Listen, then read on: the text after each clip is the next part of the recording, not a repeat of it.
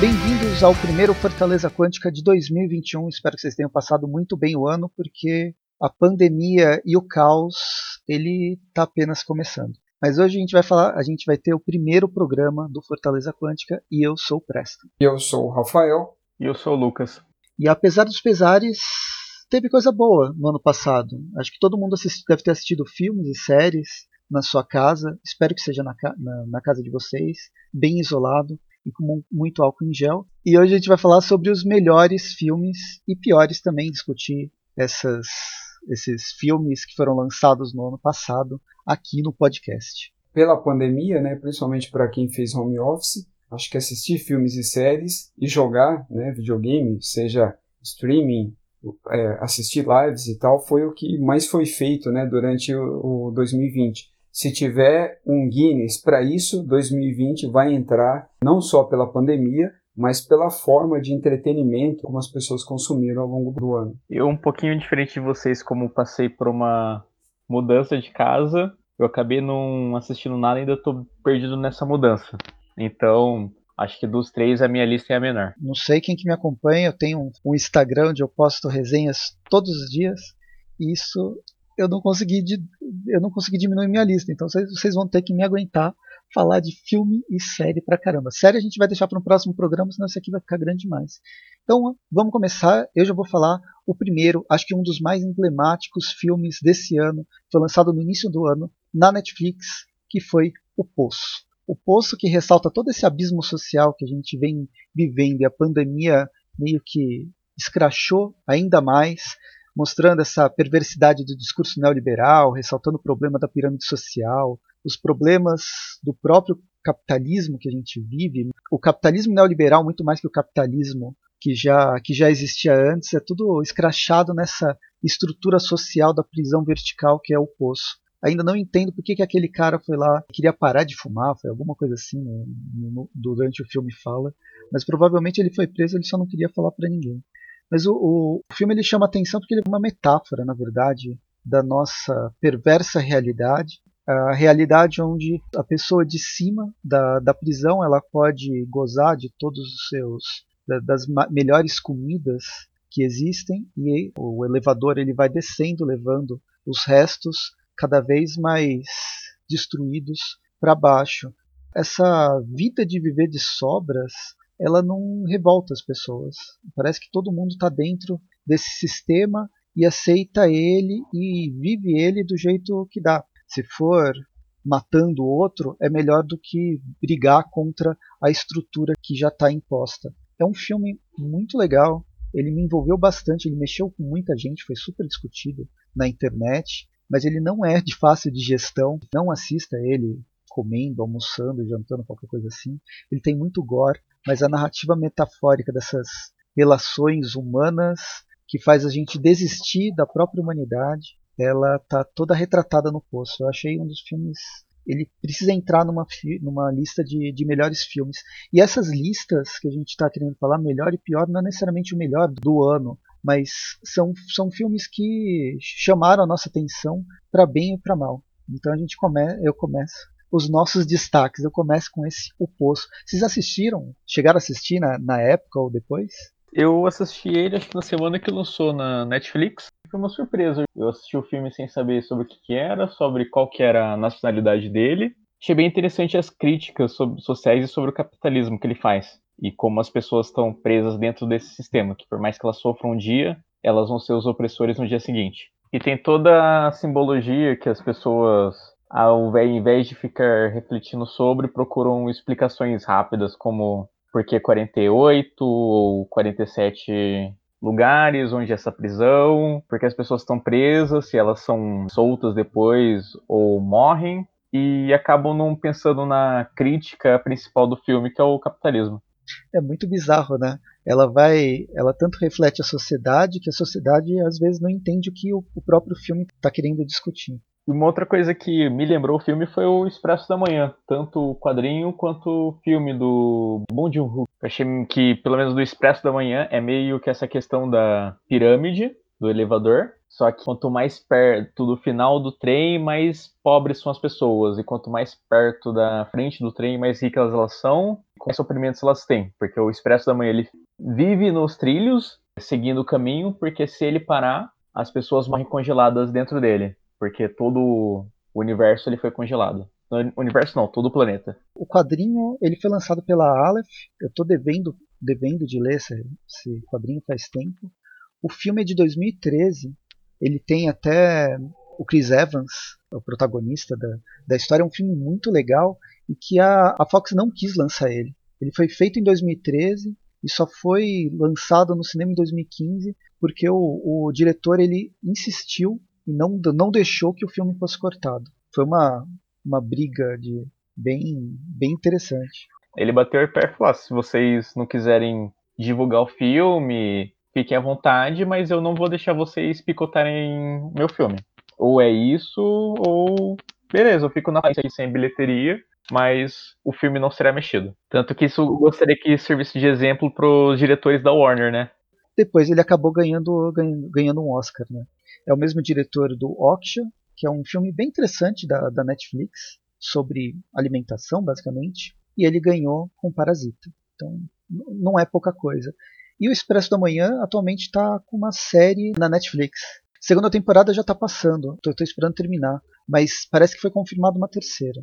E, e, essa série, diferente da maioria, né, da, do serviço de streaming, ela sai por semana, né, não é, não é de uma vez. Você chegou a assistir, Rafael, o, o Poço? Voltando para o Poço, saindo do, do trem? Para ser sincero, não. Mas eu, eu, acompanhei todo o hype e tal, conheço toda a história, toda essa parte crítica e tal. Eu gostei bastante de um vídeo que o, o Getro fez na época, né, no canal dele.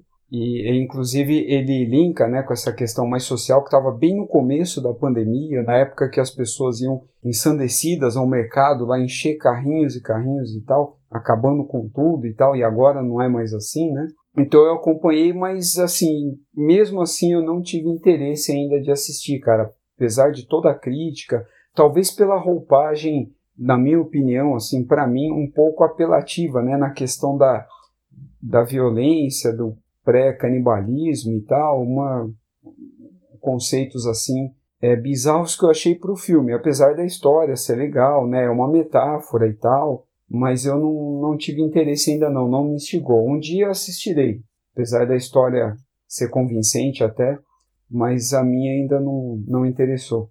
Lembrando que é um filme espanhol. Nossa, eu tô vendo a minha lista aqui, tem só um americano e não foi, não tem distribuição no, não, não teve distribuição no Brasil.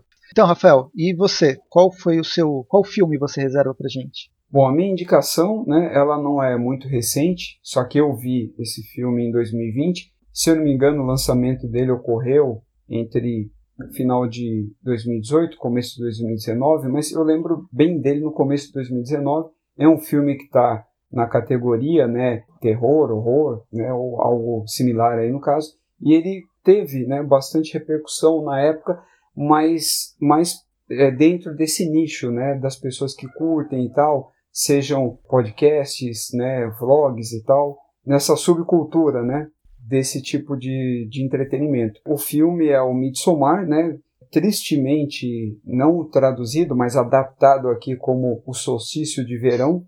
É um terror assim que eu considero clássico, né, na contramão da definição que se dá para esse tipo de filme atualmente, que é o de pós-terror, pós-horror. Em tese, a gente ainda não sabe o que significa isso, né? Mas é uma nova nomenclatura aí que a princípio não significa muita coisa, né? Ou nada.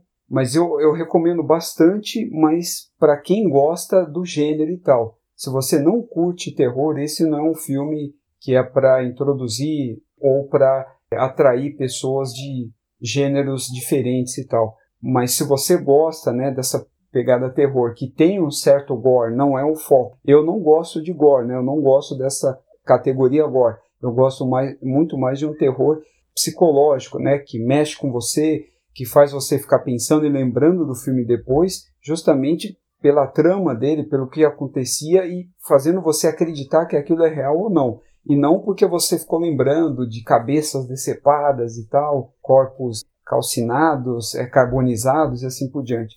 Mas é, é, ele consegue unir o melhor dos dois mundos, mesmo eu não gostando do, de Gore, eu gostei bastante né, da abordagem que ele teve, e o principal e o grande mérito para mim, né, que é alcançado, que nenhum outro conseguiu até hoje, na minha opinião, é que toda a parte de terror, o filme inteiro, ele se passa de dia, com a presença da luz do sol, que pra gente aqui seria, né, do meio-dia, assim, constante, uma claridade, assim, absurda, né, o tempo todo. Os únicos momentos onde está de noite é quando alguém está sonhando, que nem é a parte forte, onde acontece, né, o, o horror propriamente dito. Então esse foi um filme para mim que marcou bastante e esteticamente, né, e do ponto de vista da, da direção, eu considero ele uma obra, né, uma obra-prima, né, uma obra de arte nesse sentido, né, sob esse viés aí no caso. A, a forma como ele foi dirigido, né, concebido, né, produzido, muito melhor do que o, os filmes, ou o filme, né, desse mesmo estúdio, que também foi legal, que era o, o Hereditário, mas não tão bom quanto o Midsommar, na minha opinião. Ah, não sei, viu? Eu gosto, eu gosto dos dois se eu não me engano, o Midsommar ele tinha sido distribuído pela Amazon, o Hereditário também. Sim, sim. Os dois eu assisti pela Amazon. Eu não vi no cinema, né? Eu vi quando foi lançado né, pelo serviço de streaming. O Hereditário eu achei ele muito bem feito, né? Também gostei muito. Só que o Hereditário, a, a parte já do gore, eu achei que teve uma forçação de barra. E algumas partes, assim, também, mesmo o lance lá da, da irmã mais nova, né, da menina, como ela ocorre, eu achei assim tudo assim muito forçado e uma sequência de eventos assim mal construída, mas que no final é explicada. Então, ela aparenta, né, ser dessa forma. Mas como o Midsommar não tem isso, ele não dá essa impressão em nenhum momento, pelo menos não para mim, então aí eu coloco ele na frente. Mas os dois valem muito a pena. Os dois filmes eles são do Ari Aster, e ele. Eu não sei, eu gostei, eu, eu gosto de filme de terror, eu gostei muito dos dois filmes. Os dois acabam trabalhando, de certa forma, com seitas.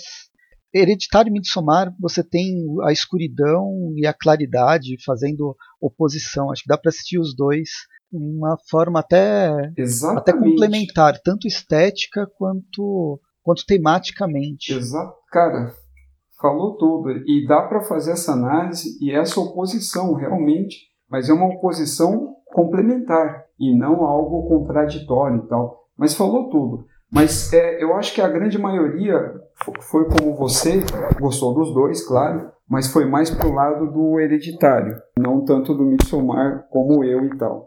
O Hereditário é um filme mais fácil para quem gosta de terror, porque ele já mostra aquilo que você espera que possa acontecer num filme de terror, com a questão do gore e com a questão até da, até da, da ambientação que se passa numa casa, basicamente numa casa isolada.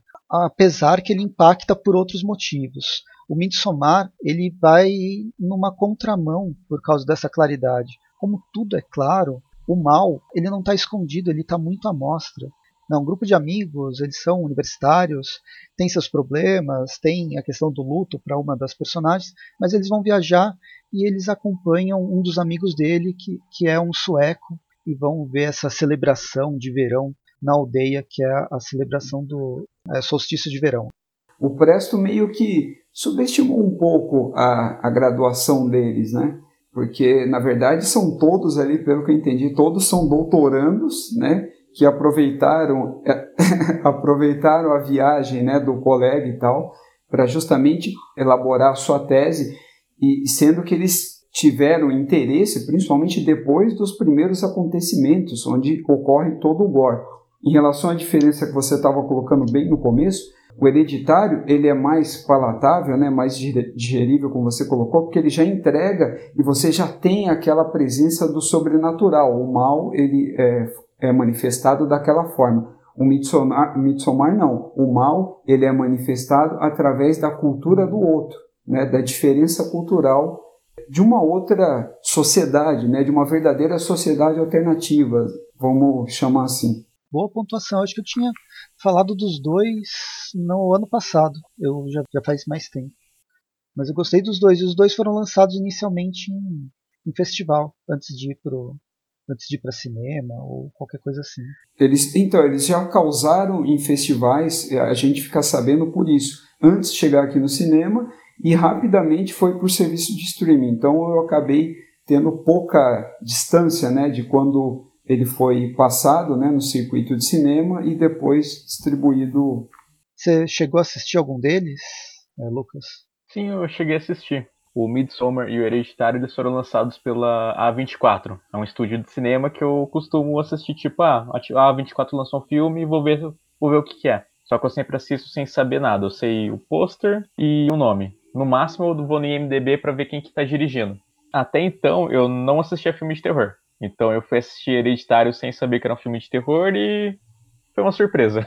Da partir de aí que eu comecei a assistir mais filmes de terror, que eu gostei muito de como da dualidade do Ari Aster. Há um boato que ele vai fazer um terceiro filme nessa pegada, mas os finais deles são abertos, se parar para analisar. O Hereditário, ele é hereditário por quê? Por dois motivos o ritual que está acontecendo e os acontecimentos do filme são hereditários para um, algo maior. E tem a questão que esquizofrenia é uma doença hereditária. Então traz a discussão: tudo aquilo aconteceu ou todas as pessoas que viram as situações estranhas, demoníacas, eram esquizofrênicas? Porque se vocês pararem para pensar, só a linhagem da avó da família que teve alguns acontecimentos sobrenaturais. A mãe da família, a matriarca, e os dois filhos. E tem o final onde tudo que aconteceu ali é verdade. E parando para pensar no Midsommar, pode ser apenas uma viagem de ácidos, que estava todo mundo louco nesse filme, e pode ser mesmo uma sociedade onde tudo aquilo que acontece é normal para aquele povo e eles estão seguindo a vida deles normalmente. Deixar idosos pularem num penhasco quando chega a hora é uma coisa normal de um domingo de sol. Interessante que você falou, mas além disso, você chamou a atenção da, da produtora A24. Eu não conhecia, mas ela, ela fez um monte de filme muito legal. Ex Machina, O Quarto de Jack, A Bruxa, Lady Bird, Moonlight. E ela está fazendo também eu, eu, Euforia, no, o seriado na, na HBO. Então, só pelo comentário muito bem pontuado das duas, dos dois filmes, você ainda tem essa, essa produtora que vale a pena ir atrás de tudo que eles, que eles fizeram, pelo jeito. Sim, eu gosto que eles estão total liberdade para os diretores, e aí eles vão produzir a obra deles. Aí é legal que a minutagem ela sempre varia, de tipo uma hora até o infinito, mas você vê essa liberdade de produção sem nenhuma amarra de roteirinho como outros estúdios. E interessante também é que uma abordagem, né, o, mesmo que seja uma temática semelhante, mas um filme né, é bem diferente do outro. Um terror não tem nada a ver com o próximo, com o anterior e assim por diante. E as séries são completamente diferentes né, do que está sendo produzido. Essa é a grande é, sacada né, também do estúdio. Todo ano lança alguma coisa, mas a produção ela não é, digamos assim, constante, né? Justamente eu acredito que para manter esse padrão por enquanto, né, de qualidade e tal. Que ele trabalha muito com a questão matriarcal, porque tipo tudo no hereditário da mesma forma que tudo é centralizado nas mulheres da família, que mostra que tipo é todo um ritual passado das mulheres, tanto que aquela entidade era para ter encarnado no garoto, mas por um erro foi para garota. Tem toda essa questão do matriarcal e a gente vê no Midsommar também que toda aquela cultura ali rege por, pelas mulheres. Mas dá, dá continuidade à lista e fala, fala o seu, Lucas. O meu primeiro foi, acho que o último filme que eu assisti no ano, que é o Queen and Slim, da diretora Melina Metsoukas. O filme também eu fui às cegas assistir. Eu pensei que era um romance e fui surpreso em 15 minutos de filme conta a história de uma advogada, a Queen, que ela tem um encontro com o Slim. Num pós-encontro deles, eles são abordados pela polícia, acontece uma violência policial, é, o policial atira nela, o Slim, para se defender, é, na briga ele acaba atirando no policial. E a partir disso o filme vira uma fuga, com discussões sobre violência policial e como a comunidade negra sofre com isso nos Estados Unidos. É um filme bem interessante e é, chega a ser até um pouco profético, porque ele foi lançado originalmente em 2019, antes de o Black Lives Matter começar a estourar nos Estados Unidos. Vi que ele está passando no Telecine, então quem tiver o Now, alguma coisa assim, dá para ir atrás até relativamente fácil. Foi lançado dia 27 de novembro de 2019 no Canadá, então ele é super recente mesmo. São poucos atores durante o filme, o foco é mais no Queen e na Slim. Os atores fazem ele. O Slim é feito pelo Daniel Kaluuya, que é o protagonista do Corra. E a outra artista é a Judy Turner Smith, que faz a Queen. É muito legal a química entre os personagens, a forma como a diretora ela coloca as músicas no filme, que muitas vezes é uma trilha sonora, outras vezes é o que os personagens estão ouvindo, e é muito natural, então você não percebe que é uma trilha sonora ou se aquilo ali faz parte do, do filme em si. A fotografia é muito bonita, tanto que ela brinca com isso durante o filme. Os posters de divulgações são os frames do filme, de tão bonita que essa fotografia é e enquadrada. É legal essa discussão do Black Lives Matter, que eles colocam como uma comunidade negra unida. Tipo, tem muitos momentos que eles estão fugindo, eles vão num bar ou numa região mais abastada e falam: oh, a gente sabe quem são vocês, mas vocês estão com a gente. Ninguém vai colocar o dedo em vocês porque vocês são o nosso exemplo agora, vocês são os nossos heróis e a gente não vai ficar mais calado. A gente vai lutar contra essa segregação que acontece contra a gente, contra essa violência que acontece, e vocês são o símbolo dessa revolução. O filme está com uma nota 7.1 no, no IMDB, está com uma nota alta, ainda considerando que é um filme que vai tratar sobre, sobre racismo. Eu estou falando isso porque normalmente quando, quando trata de alguns desses temas, o pessoal no IMDB começa a dar nota baixa, né? Porque o racismo acho que aflora. Mas está com uma nota super alta até. Ele passou batido, não vi pessoas comentando sobre ele. E tipo, para quem gosta de, sei lá, pegar um, um assunto que está em destaque no momento e ficar destrinchando ele, o King Slim é o melhor pro momento. Era, para tipo, trazer paralelos com a questão do Black Lives Matter, eu não consigo respirar. Eu não vi ninguém comentando. Até, sei lá, é, o Moonlight, por mais que eu vi pessoas criticando, ainda tinha pessoas criticando o filme. Esse nem isso eu vi as pessoas fazendo. Tem que chamar atenção para esse filme, para as pessoas começarem a, a ver, né? A encontrar. Sim. É tipo assim, muito incrível. É que tipo, ele é um drama, mas ao mesmo tempo ele tem traços de um romance. Ele tem essa questão de fuga policial também. É um roteiro não é a coisa mais inovadora do mundo, mas só que é um, um roteiro bem redondo. As atuações são incríveis. Me surpreende esse filme não ter ido para nenhum. ter ido para um Oscar, para um Globo de Ouro, porque ele foi lançado na janela do Oscar. Eu só não entendo porque ele não, não entrou na lista. Se bem que a lista do ano passado foi bem ruizinha, mas merecia algumas menções honrosas em outros lugares. Meu segundo filme na lista é La Trincheira Infinita, outro filme espanhol que é para quem reclama de ficar em casa na quarentena, não sabe o que é viver em confinamento. A história do filme ela é ambientada durante a ditadura do, do Franco no, na Espanha, né, que aconteceu entre os anos 39 e 1975, e a gente vai acompanhar justamente um opositor e a sua esposa tentando não morrer fuzilado. Mas como que, como que isso ocorre?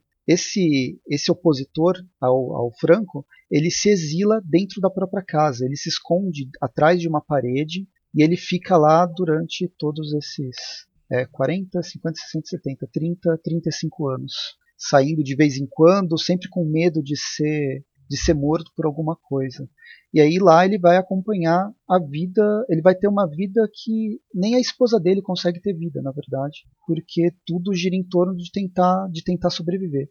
É um filme bem é um roteiro muito impactante, sabe? Ele vai crescendo, a direção é bem conduzida, a maquiagem ela tem uma atenção toda especial para envelhecer os atores com um realismo bem bem legal e é, é, é, claustrofóbico. Ele tem um pouco de claustrofobia porque está sempre preso e com medo de ser do seu vizinho te, te denunciar porque você não, não concorda com a ditadura, com o, o abuso da o abuso militar e da polícia que está ocorrendo numa cidadezinha que é, é afastada, não, não, é nem um grande centro, mas ainda assim você tem que estar tá olhando para o seu olhando para suas costas a todo momento. Está no catálogo da Netflix, vale a pena ir atrás, é, é bem, bem legal. Não sei se eu, algum de vocês assistiu, também eu, eu cavoquei esses, esses filmes, eu assisto filme de tudo. Esse cavocou bastante. É Netflix, né? É o efeito, na minha opinião, do Parasita e La Casa de Papel. Começaram a pegar coisas de outros países que não seja apenas Estados Unidos ou uhum. falantes uhum. do inglês. E tem muita coisa interessante com outras outras narrativas, outras temáticas, outras outras estruturas de filme que acho que vale a pena ir atrás. Eu tenho ainda um pé atrás de assistir filme mexicano, tem problemas, filme indiano, e filme japonês. Mas eu gosto bastante desses outros. Agora, espanhol vai, horror tailandês eu gosto bastante. É, chinês também tem. Chinês e coreano eu consigo assistir, menos as, os doramas. Doramas também não, não, não vai. Mas eu ainda não assisti, apesar de ter visto no catálogo já.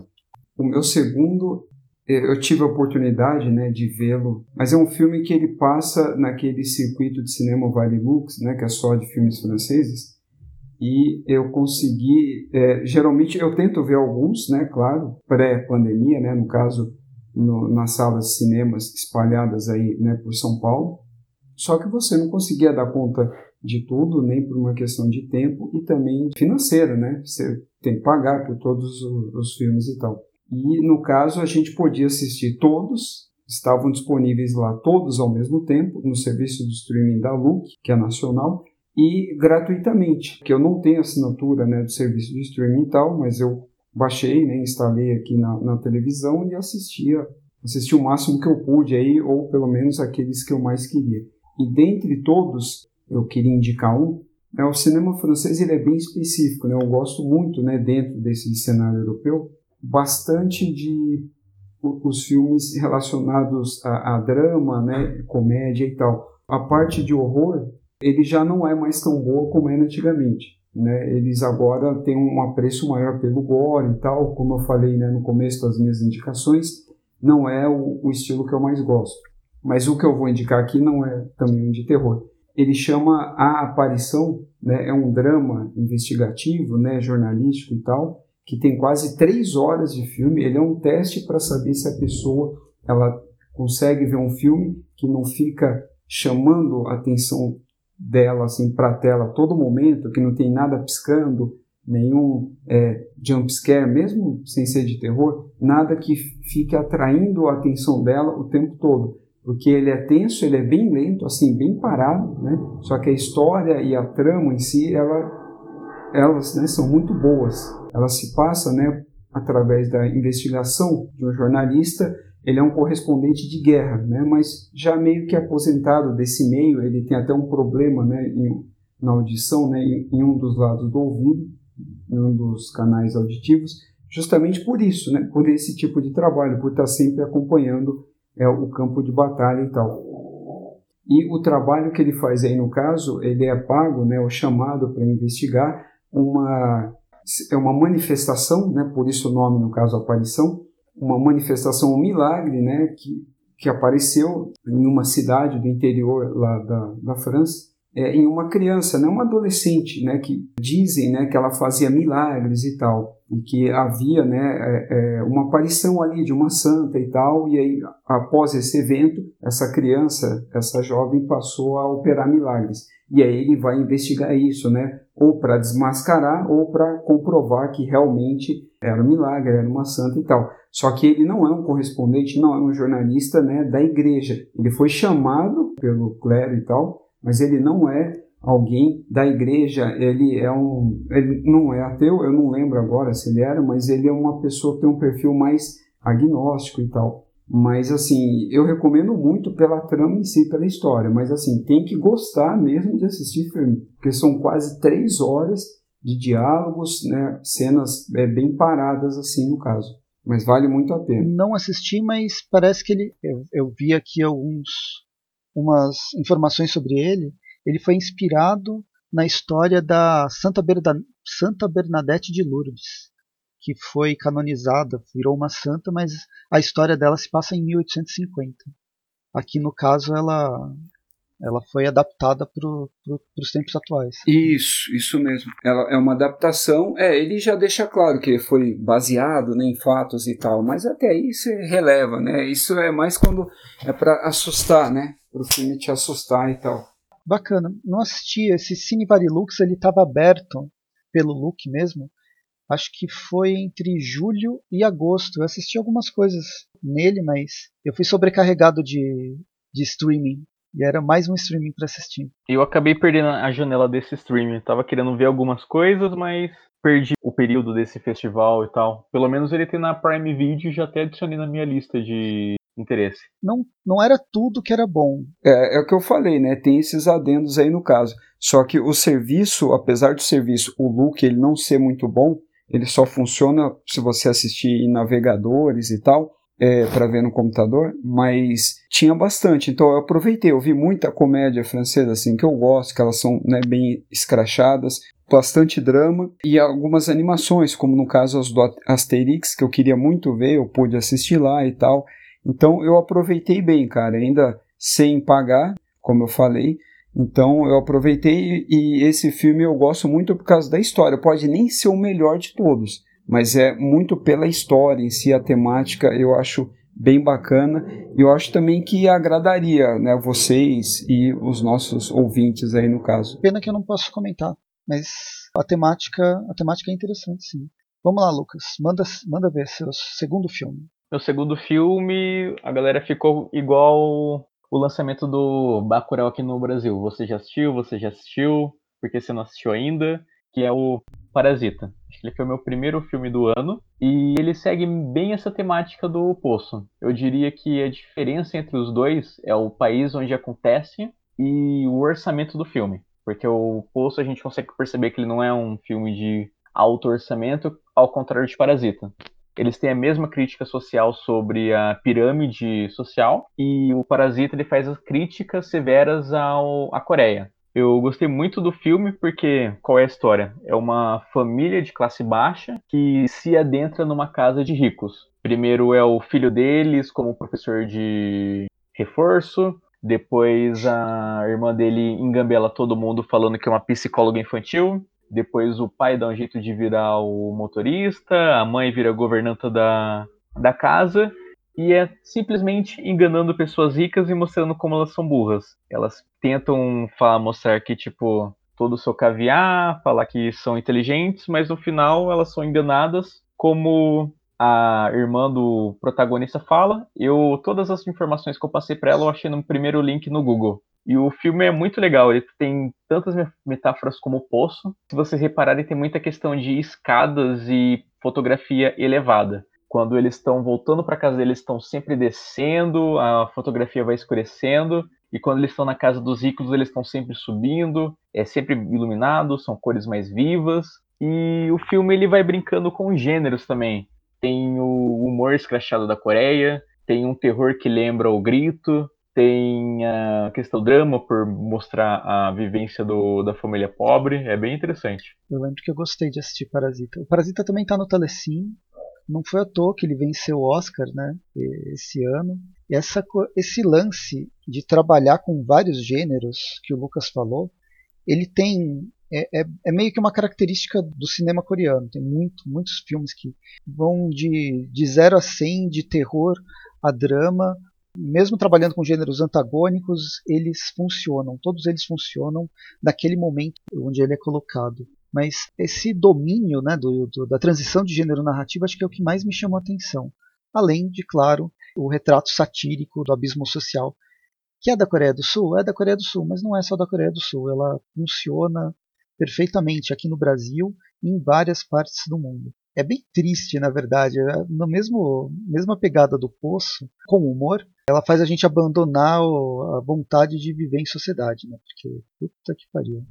Uma das cenas mais chocantes para mim é quando eles naturalizam a miséria total que a família passa, que é quando chove e a casa deles inunda. Que cada um vai pro seu quarto tentar fazer alguma coisa e uma das filhas da família ela senta na privada que tava jorrando água e começa a mexer no celular como se nada tivesse acontecendo. Tipo, mais um dia nessa favela. E era o único lugar, tinha, era o único lugar que, fun que funcionava o telefone. A, a privada ela ficava até em cima. Você, você tinha uma teve a enchente, a casa ela fica num, num nível abaixo, no porão das outras casas. Dentro da enchente vai caindo água por todas aquelas janelinhas que você já não consegue respirar. A casa estava com pelo menos meio metro, um metro de, de água no, lá dentro. Então era uma casa insalubre, não era uma casa. E aquelas pessoas viviam lá. Porque queriam? Obviamente que não. Mas para elas era natural viver lá.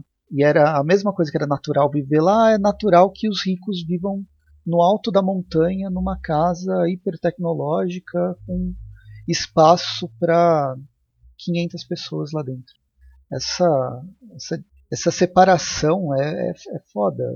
E é muito bem, é muito bem marcado. E mostra crenças idiotas. É quase tipo pessoa anti-vacina, que ele tem um momento que o pai da família tá dirigindo o carro pro doutor lá da outra família e ele fala: Ah, tá vendo esse cartão? Ele é todo bonito porque ele é simples, ele é um design clean. Sei que essa pessoa é de sucesso porque eu, eu sinto, eu sei o cheiro dela. Que fica uma, soa uma forma como, tipo, eu sei pelo cheiro quem que é pobre e uhum. quem que é rico. E ele tá falando com um cara que, tipo, tá enganando ele na cara dura. É, e ainda mostra aquele, aquele lance do.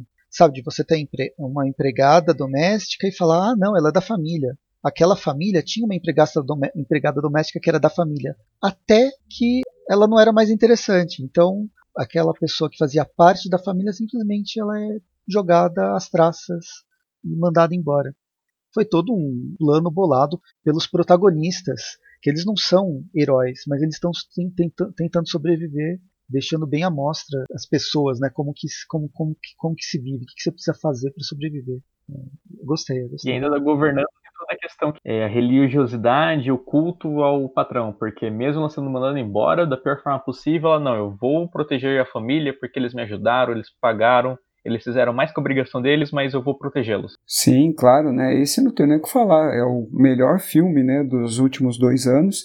Merecidamente, né, ganhou não só como melhor filme estrangeiro, mas melhor filme mesmo, né? Ganhou como melhor filme, um grande marco aí no caso, em termos de representatividade, qualidade, né, o que quer que seja. E justamente o que o Presto falou, o Lucas também, essa a, a transição, né, de gêneros é o que marca bastante. Tanto que ele agradou a quem não gosta, por exemplo, não assistiria filmes nem de terror ou filmes coreanos, assim, em geral. Um, um, grande exemplo é minha mãe. Ela não gosta de filme de terror, ela não assiste. Mas ela assistiu, por indicação, claro, de todo mundo, e ela gostou muito e não se incomodou com a parte de terror. Eu falei: é, tá vendo? Tem muitos filmes de terror, sul-coreanos no caso, que tem essa mesma pegada. Dando continuidade à lista, tem o His House, Netflix. Aqui ficou com o nome O que Ficou para Trás. Foi lançado em outubro, finalzinho de outubro, 30 de outubro de 2020. E ele vai falar sobre um homem e uma mulher que estão morando na Inglaterra como refugiados. E eles têm que se adaptar, né, um casal de refugiados sudaneses que tem que se adaptar ao Reino Unido e meio que tem que fazer o jogo deles para viver de favor, entre aspas, para poderem conseguir entrar no Reino Unido, sabe? Eles têm esse favor de viver como condicional. Praticamente eles estão fugindo da prisão. É bem interessante, vai mostrar essa, esse lance dos refugiados, como que eles são tratados, como eles, são tratados como uma pessoa de segunda classe nesses países ditos democráticos, mas o racismo, o preconceito, a xenofobia, ela torna a coisa completamente inviável. É interessante que a forma como esse, esse terror é, é, trabalhado, ele vai muito na pegada do Jordan Peele, né, com esses comentários sociais ganhando espaço nessa na vertente do horror, mostrando o casal que perdeu a filha na travessia do mar, né, enquanto eles estavam fazendo essa travessia. Isso pega eles, isso é um peso de responsabilidade, de luto que eles têm. Depois eles vivem com isolamento, preconceito, sofrem com a memória e pela culpa da, da morte da garota e deles não estarem se, se enturmando, se, se adaptando com esse, esse novo, novo local que eles tanto lutaram para chegar. É um filme intimista, vai trabalhar sobre estresse pós-traumático, tem um pano de fundo que é onde vai trabalhar justamente esse terror, um terror bem gráfico dos pesadelos dos personagens, com enquadramento fechado, vai, né, amplia muito essa sensação de aprisionamento dos personagens que precisam lutar para conquistar esse, esse novo lar. É um roteiro bem legal, levanta questões de como viver numa terra estrangeira. Eles são refugiados, mas nós brasileiros também que vamos viver em outros países, mesmo com todo sem entrar de, de uma forma da, da, forma como eles entraram, né, sendo supostamente aceitos, também é complicado viver no país que não é seu é a discussão de viver num lugar ao qual você não pertence. É justamente o não pertencimento, a discussão do não pertencimento e o que foi deixado para trás. Eu acho que o título em português ele ficou bem, ele, ele funciona muito bem, mesmo que o título original seja His House, a casa deles. A casa deles não é a casa desse casal. a casa deles é, é a casa da é a Inglaterra. Né? O, o, título quer dizer que eu cheguei na casa, numa casa, eu, eu ganhei uma casa para morar, mas a casa ainda não é minha, a casa é deles. Bem legal, bem, bem, bem, bem interessante. Vale a pena, vale a pena ir atrás. Vamos ver quem que assistiu esse filme. Esse eu também tô colocando na minha lista para assistir. E eu vi que eles encontram com um dos doutores, né? Uhum. Que tem o Matt Reeves. É, sim, sim. Esqueci o sobrenome. Matt, Matt Smith. É o, é o primeiro doutor da nova leva, né? Se não me engano, do, do Doctor Who. Achei interessante o, as, poucas, as coisas que eu vi, os posters agora me lembrou é, invertido, só que a temática do Casa Grande do Robson Moura. É uma, é uma indicação, vale a pena. Foi bem bem interessante, principalmente quando como as coisas vão escalonando com, com o passar do tempo. Você vai sentindo o pavor dessas pessoas. É, isso eu também não, não vi. É, tinha ouvido falar também pelo título mais original. O título traduzido, adaptado aí no caso, eu não lembro dele assim, mas eu lembro do nome His House, mas eu não assisti não. Também vai ficar na lista aqui. Bom, a minha terceira e última indicação aqui vai para o cinema nacional que, na minha opinião, ele foi né, é bem merecido. Não é Bacurau, né, como seria a indicação talvez até mais óbvia né, para a maioria das pessoas. É, foi um, um filme que é, pesou bastante né, no critério e tal, por eu ter gostado muito. Mesmo o hype em cima dele assim ter sido muito alto, né, em vez de me desanimar, ter feito eu ficar meio desconfiado, não, ele se confirmou e tal, como eu assisti. Tanto que, assim como. Eu sei que é uma comparação esdrúxula, tá? Mas assim como o Parasita, ele é, é um filme também que transita né, por vários estilos aí no caso, desde aquele humor escrachado nacional, aquele tipo de gore em um terror mais voltado para a comédia, né, que tristemente é chamado de terrir, né, e ele ainda mistura cenas de ação ao melhor estilo lá anos 80, 90. Então, cara, é difícil definir, né? O filme ele pode ser encarado também como uma obra de arte assim cinematográfica e tal, e facilmente ele vai agradar qualquer país em que ele for exportado e tal.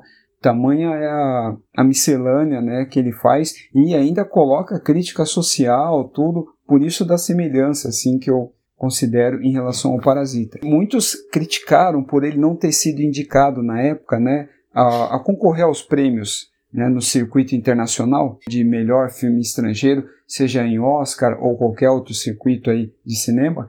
É, chegou a ganhar alguns até, se eu não me engano, mas o pessoal ficou injuriado dele não ter sido a, a principal indicação. E na época eu até meio que acompanhei a indignação e o hype do pessoal até eu assistir né, o filme A Vida Invisível e aí realmente entender que não foi algo assim injustificado, algo para agradar alguém ou alguma coisa no caso, né?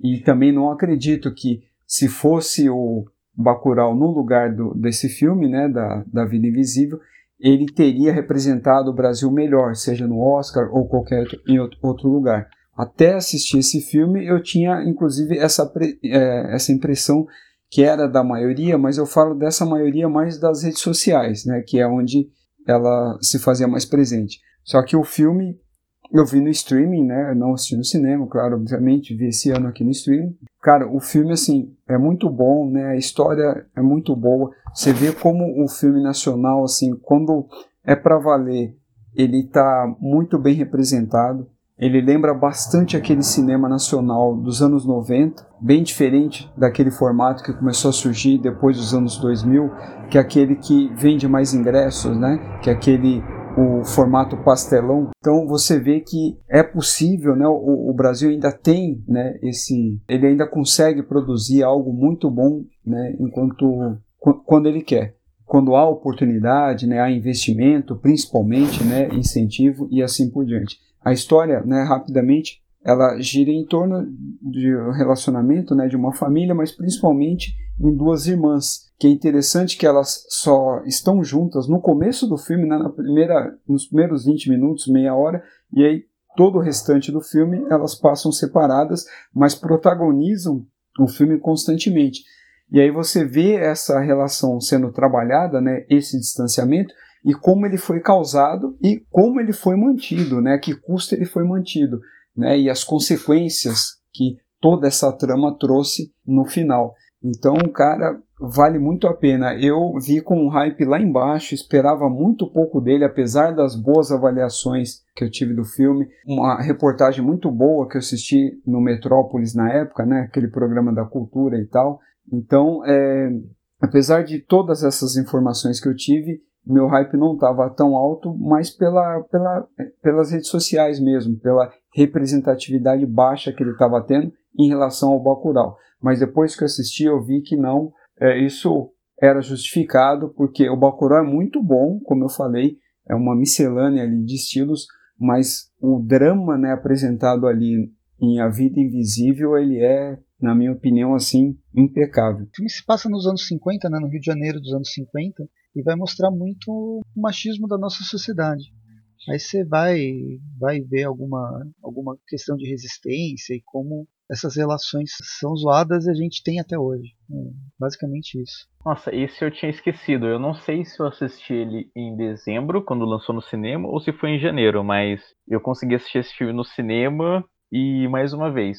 Sabia o pôster, o nome do filme e eu tive o spoiler que a Montenegro aparecia no final. Foi um filme, tipo, é um drama soco estômago. Ele faz você ficar em posição fetal toda hora, porque, nossa, é uma. Ele mostra a realidade de uma forma crua da década de 50. Duas mulheres sofrendo, achando que uma tá, uma tá longe da outra, enquanto elas podem se encontrar em qualquer esquina a qualquer momento. E por causa de um pai que não aceita uma filha grávida que não tá casada, essas irmãs se desencontram até um um certo momento que, tipo, quando descobre que a irmã não morreu, e sim viveu por muitos anos e depois faleceu por velhice, com as cartas que o marido guardava, o marido e o pai guardavam. Eu achei esse filme incrível, incrível, incrível. Eu não coloquei ele nessa, na minha lista porque eu tenho quase certeza que eu assisti ele em 2019 e também porque eu tinha esquecido dele. Eu tava procurando filmes brasileiros, não tinha lembrado dele, mas é muito bom. É, então, eu não assisti. Não, e, ele e tá o interessante no Telecine. É, é, tá, na, tá pra assistir no Telecine também. É, se eu não me engano, eu acho que eu vi na época, eu tinha feito lá o Telecine lá um mês, lá algumas promoções lá que eu tive, foi, foi por lá que eu assisti. E o interessante, assim como o Lucas mencionou, como eles podiam, elas podiam se encontrar a qualquer momento, né, em qualquer esquina, e só que uma acreditava, né, que a outra estava em outro país. Uma acreditava que uma estava na Grécia, né, com o marinheiro grego, se eu não me engano, e a outra achava que a irmã foi é, estudar música na Alemanha e tal, e assim por diante. Então a amarração, assim, né, a, como foi construída a trama é incrível, né? E a questão também do a, a, as barreiras, né, que a irmã que estudava música, né, foi vencendo e tal para poder continuar, né, para ela poder se aceita e tal na academia e tal como ele vai retratando isso. E aí o principal, a situação de miséria que a outra irmã vivia, que foi excluída, que estava grávida, e aquela mulher que adotou, que cuidava né, de crianças, que era um tipo de babá, faz tudo lá, adotou essa mulher e como ela, ela encontra né, o fim da vida dela, como ela morre assim é, é algo cruel, né? Como o Lucas falou, é um soco no estômago assim, né? É, é você vê assim é, o que a miséria, né, faz é, com as pessoas. No caso aí é uma miséria social mesmo. E a solidariedade dessa mãe adotiva, porque ela morre, eles inventam, não, é, dá um jeito de colocar que na verdade quem morreu foi você, porque na década de 50 isso ainda era possível, e continuou com a minha casa, porque eu morrendo aqui você não tem pra onde ir, porque o governo vai pegar essa casa de volta, que eu acho se eu não me engano era de um marido dela que já tinha falecido, e como ela não tinha herdeiros, não podia passar pra, a herança para ela. Uma outra coisa legal do filme é que a história começa com uma mentira, que a, uma das irmãs está falando que tá tudo bem na, na Grécia, e na verdade não tava que o cara tinha fugido e deixado ela grávida, e essa mentira prevalece até ela morrer, porque uma acredita que a irmã tá feliz na Grécia, a outra acredita que a irmã tá realizando o sonho dela de estudar música, e as duas estão vivendo na merda. Uma é, tipo, oprimida dentro de casa pelo marido que só vê ela como uma mulher para ter filhos e a outra ex vive na miséria total. Não, é, é cruel, mas assim, foi merecida a indicação. Foi merecida. Não tinha como ganhar é, como filme estrangeiro ou melhor filme. Ele foi indicado na categoria melhor filme estrangeiro e tal. E todo mundo torcia por Bacurau, né, nessa indicação para essa categoria, mas não foi o que aconteceu. Mas eu achei totalmente assim justificável, né, e pertinente a indicação. Mas ele, ele ganhou Cannes, ganhou em Cannes o prêmio, é a mostra paralela. Ele ganhou o prêmio da mostra paralela e ganhou também o cinema de Munique. Filmão, filmão, fica aí a indicação. Ah, na verdade ele só foi pré-indicado mesmo. Ele foi selecionado, aí ele entrou para pré-indicação, mas ele ficou na pré-indicação. É porque tem todos aqueles processos. Tem a indicação, que tipo, o país escolhe qual vai se representar, qual vai uhum. se representar ele no filme estrangeiro. Aí tem a disputa e depois entra pra lista. É Entendi. que a disputa é, depende do que o academia vai escolher para entrar no entre os oito filmes. E o terceiro destaque, antes de a gente começar as menções honrosas, é o Jojo Rabbit, do diretor Taika Waititi, que conta a história de um garoto na Alemanha nazista, que ele tem como amigo imaginário o próprio, o próprio Hitler. É muito engraçada a história porque a gente vê o nazismo pelos olhos de uma criança e traz o humor do Taika, que é tipo, olha como os nazistas sempre foram idiotas e acreditaram no cara mais idiota ainda e satiriza todo esse momento. O filme é incrível porque ele traz essa sutileza dos olhos de uma criança sobre os acontecimentos que ela não entende. Eu achei assim, muito legal a, a química do garoto com a mãe dele, que é a Scarlett Johansson, e fez a. Ela atua tão naturalmente no filme que eu fico pensando se ela tá feliz no universo Marvel. Porque faz tempo que eu não vejo uma atuação dela assim, desde, sei lá, ela com a, com a voz de Her, Lost Translation da Sofia Coppola. Sim, pra mim, ela faz uma coisa mais enrijecida como Viúva Negra e nesse filme ela tá bem solta. Sim, a gente só lembra dela nesse papel. Inclusive, até um dos filmes de terror que eu ia indicar era é protagonizado por ela. Mas ele é, ele é antigo, é que eu que vi tardiamente mesmo. Mas a gente sente falta mesmo, não só ela, né, como vários atores que atualmente atuam em filmes de super-heróis em outros papéis. Sim. Né? E o filme, tipo, dei altas gargalhadas, eu achei, assim, é incrível. Ele tem os momentos soco no estômago, como quando spoilers pesados são liberados aqui não, ou não? Eu não vi esse filme. ah, tá, ok. Mas, tipo, o Taika, ele sobre criar a atmosfera para você para ele não, não mostrar uma cena explícita e você entender o que aconteceu e é toda essa nuance. Ele vai mostrando o Alemanha pelos olhos da criança, você que sabe qual que foi aquele período, sabe o que está acontecendo, enquanto a criança não. E quando ele vê esse essa situação que ela foi criada durante todo o filme com um pequeno detalhe que era um sapato, o destaque desse sapato toda hora, aí vem essa cena e tipo, te arrebata. É incrível. Eu gostei muito da paleta de cores, a forma como ele brinca com a fotografia, tem os times de piada, como todo filme do Taika, tirando o Thor. O humor dele de sempre. Acho que ele se encaixou muito bem com essa história. Ela é inspirada em um livro com acho que o mesmo nome, de Joe Rabbit. Uma temática muito difícil de trabalhar, colocar o, o Hitler como um. Como, não sei, ele, ele acaba sendo quase que um co-protagonista, né? Na, na história. Sim. É, fica aquela coisa, os nazistas são crianças mimadas que não tinham a mínima ideia do que estava acontecendo. Conheço várias pessoas assim. Na verdade, eu vejo, quando eu ligo o jornal, é. eu vejo o jornal falando sobre várias pessoas desse jeito. Olha como o filme é que atual. triste, né? O que é interessante nesse daí, no caso, né, apesar da trilha sonora também vale mencionar que é legal também, é que eu não, eu não gosto né, muito do Taika Waititi como diretor, né? Eu prefiro muito mais ele atuando, né?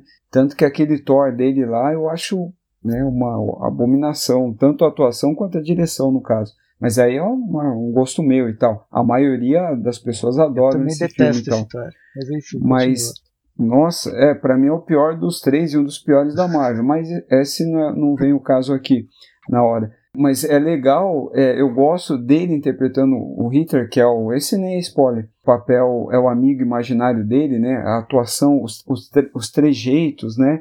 As loucuras que ele faz aí faz sentido, porque o, o Taika Waititi, ele é um ele é excêntrico. E por ser a imaginação do menino, então a excentricidade dele faz total sentido e aí casa bem, encaixa bem. A única coisa do filme assim é que eu achei que o final é, é legal, né? Conclui tal, tem a ver com a guerra lá, com o final da guerra, pelo menos parte dela, mas é um final tipo meh, né? Não tem muito o que falar. É como, ah, agora a gente tem que terminar, vamos acabar. Não que tenha que ter um encerramento majestoso e tal, mas, cara, se tivesse acabado um, um minuto depois, um minuto antes, não faria diferença alguma. Mas vale a pena, você que não viu, né, o, Presto vai gostar vai gostar bastante. Mesmo que você não goste desse diretor, né, dele como ator, esse no caso vale a pena sim. Eu, eu não, nem desgosto do Taika Waititi tanto. Eu não gosto do, do Thor dele, mas tem aquele filme, aquele mockumentary de, de vampiros neozelandeses que eu gosto bastante. Tem, virou até série. A série eu ainda não assisti. Eu gosto desse humor bizarro que ele, que ele apresenta. Eu não gostei do Thor. E o Jojo, eu tô para assistir Sabe aqueles filmes que ficam na lista, mas aí ele acaba. Ah, não, ele vai ser. Eu quero guardar ele para assistir no momento X. E aí no fim você vai assistindo outras coisas e não vai não assiste. Ele também está no Telecine. O programa não é uma propaganda do Telecine nem do Netflix, mas a maioria dos filmes estão nessas duas plataformas. O filme que eu queria falar, que eu não, não veio para o Brasil, e eu acho difícil, difícil chegar, e se ele chegar, ele vai chegar assim, sem, sem alarde nenhum em alguma plataforma perdida. Ele chama Yes, God, Yes. Esse filme, ele se passa no início dos anos 2000 e vai acompanhar uma garota religiosa que tem essas questões da questões sexuais da, da adolescência e aí junto é, ela é confrontada essas questões da adolescência com um discurso religioso hiperconservador. Aí a família dela envia ela para um daqueles retiros religiosos onde, por exemplo, o, o diretor do, do local ele passou e ele foi bem sucedido numa cura gay. A gente vê muito bem como a cura gay funciona para essa pessoa que sofre completamente com a sua própria a sua própria existência.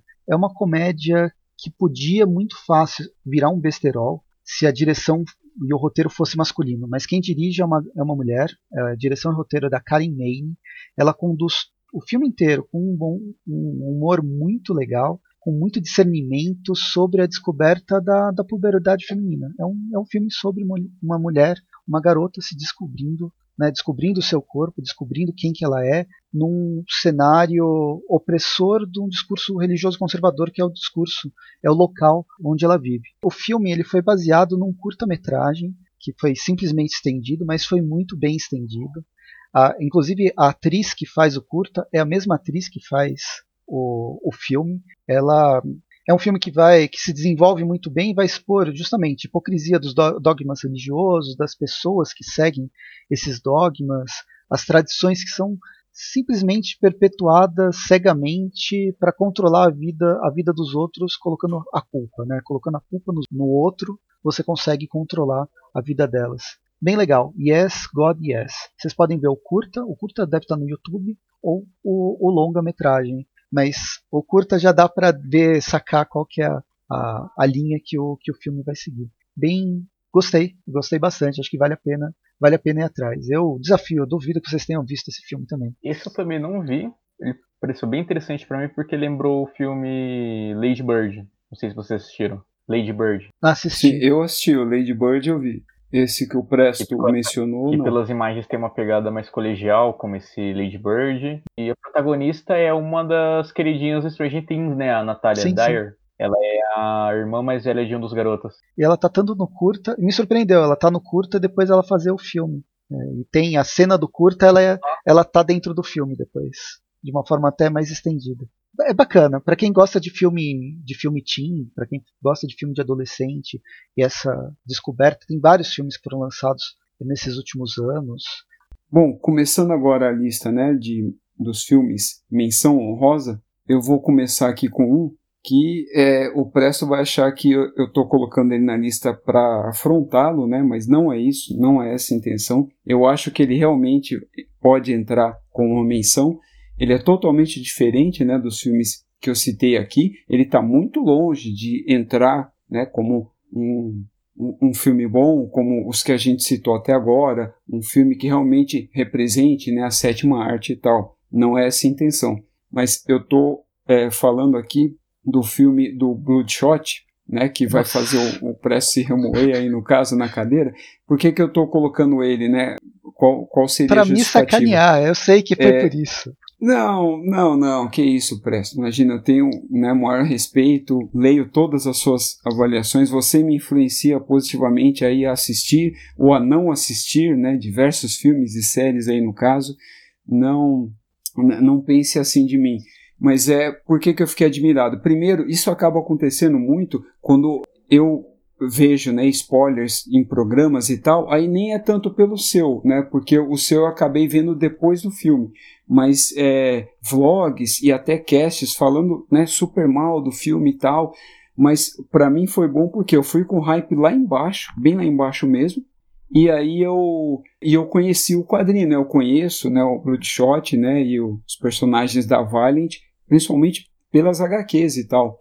E aí eu conheço o personagem e tal, então eu aproveitei bastante assim, né, a, a, as diferenças, né, as brincadeiras que o, o, o diretor soube fazer, e eu gostei bastante da história e da amarração. Em vez de fazer uma história de origem, né, bem previsível, ele enganava, né, ele enganou a gente, né, o espectador até a metade, mais ou menos, da história, né, mais ou menos, e eu achei que foi uma coisa bem acertada, porque os personagens da Valiant, né, e principalmente o Bloodshot, que foi um dos primeiros, acho que ele foi o segundo personagem da editora a ser criado, ele não tem nada de original. Eles todos, na verdade, seguem, tirando o Shadow Man, eles seguem aquela fórmula Marvel e DC. Acabou. São só é mais uma editora, no início pelo menos, era mais uma editora de é, personagens super-heróis, igual Marvel e DC, assim como a Image também era no começo e hoje é algo completamente diferente.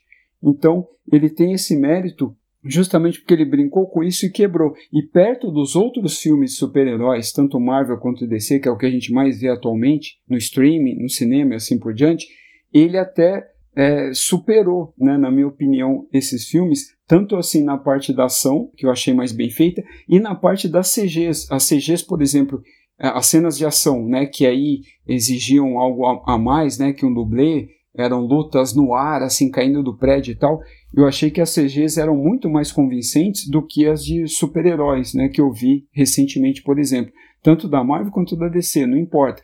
Eu acho que, que em termos visuais, esse filme, além de ser bonito visualmente, assim, a CG, ele vai ficar menos datado, né, é, em relação aos outros filmes, né, os concorrentes, assim, da mesma época. Eu acho que esse filme, a, a, história, assim, ele é boa, ele é bem feito, né, bem dirigido, bem construída, a ação também, ele é frenético, né, tanto na ação quanto na história, só que eu acho que justamente ele não está bem avaliado pela questão do ator principal, né, por eles terem usado o Vin Diesel, o Guy Pearce, né, como vilão. Ele ficou muito bem, apesar que ele já está meio clichê em ser vilão. Ele já foi vilão na Marvel, agora está sendo vilão né, no universo da Valiant também. Mas ele está muito bem como vilão, muito bem convincente. Mas eu acho que a presença aí do Vin Diesel que acabou é, prejudicando a imagem do filme. Justamente por estar tá bem desgastada, tanto na, na imagem do, do, da franquia Velozes e Furiosos, que agora vai para o nono filme, né? Prometido para esse ano, né? Para 2021. A franquia Riddick também, que foi mal aproveitada, né? E assim por diante. Eu acho que lá, não vou dizer que ele faz um puta papel, né, é um bom ator. Mas, cara, entre ele e o The Rock lá, que o pessoal adora também, não vejo tanta diferença. Nem o John Wick também, né, o do Keanu Reeves, eu não vejo tanta diferença entre eles. Então, o que vale aí é o filme, e não né, o protagonista. Apesar do personagem protagonista ser muito legal, o, o, o protagonista, né, o personagem Bloodshot, na verdade, ser bem legal. Ele é uma espécie de Wolverine mais aprimorado, só que sem as garras, no caso. É isso. Eu não vou nem comentar porque. Pode mandar, eu, descer não... além aí, presta. não, não, eu não vou comentar porque a gente tá na menção honrosa, a gente tem que tocar o barco. Mas eu não gostei.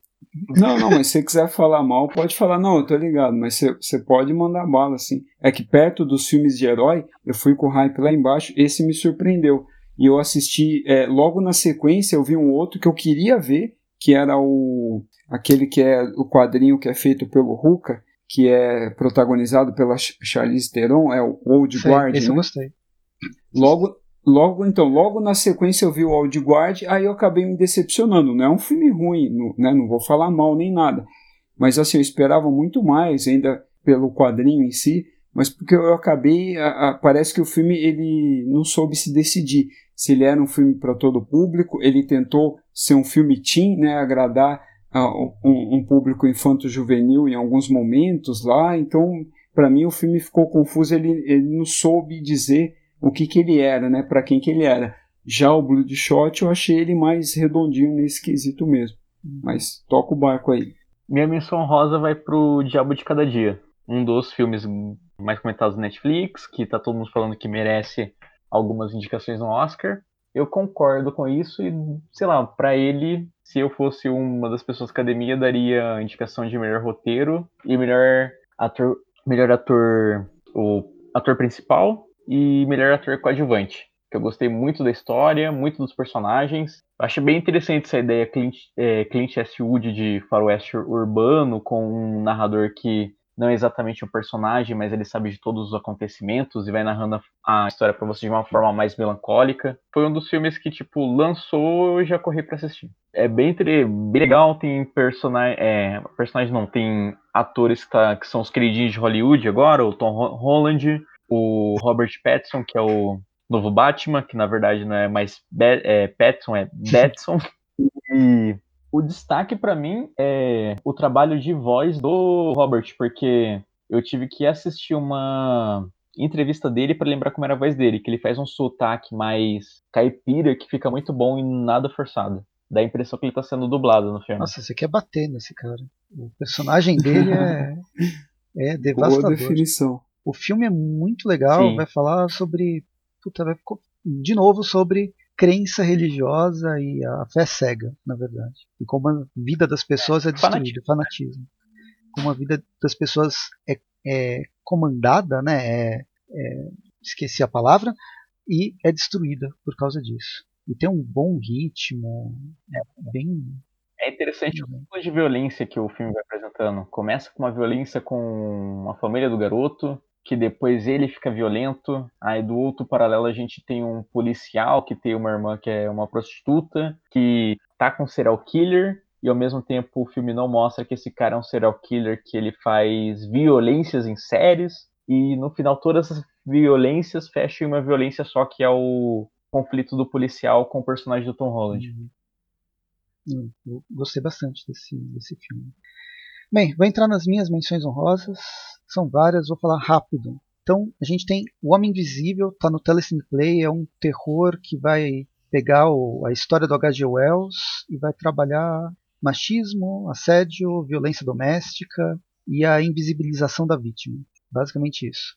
Ele faz uma desconstrução como Lovecraft Country, porque ele pega, ele traz a questão de relacionamento abusivo e coloca a mulher como personagem principal disso. E lembrando, tipo assim, para quem for assistir, esse filme é cheio de gatilhos e uns gatilhos Sim. pesados.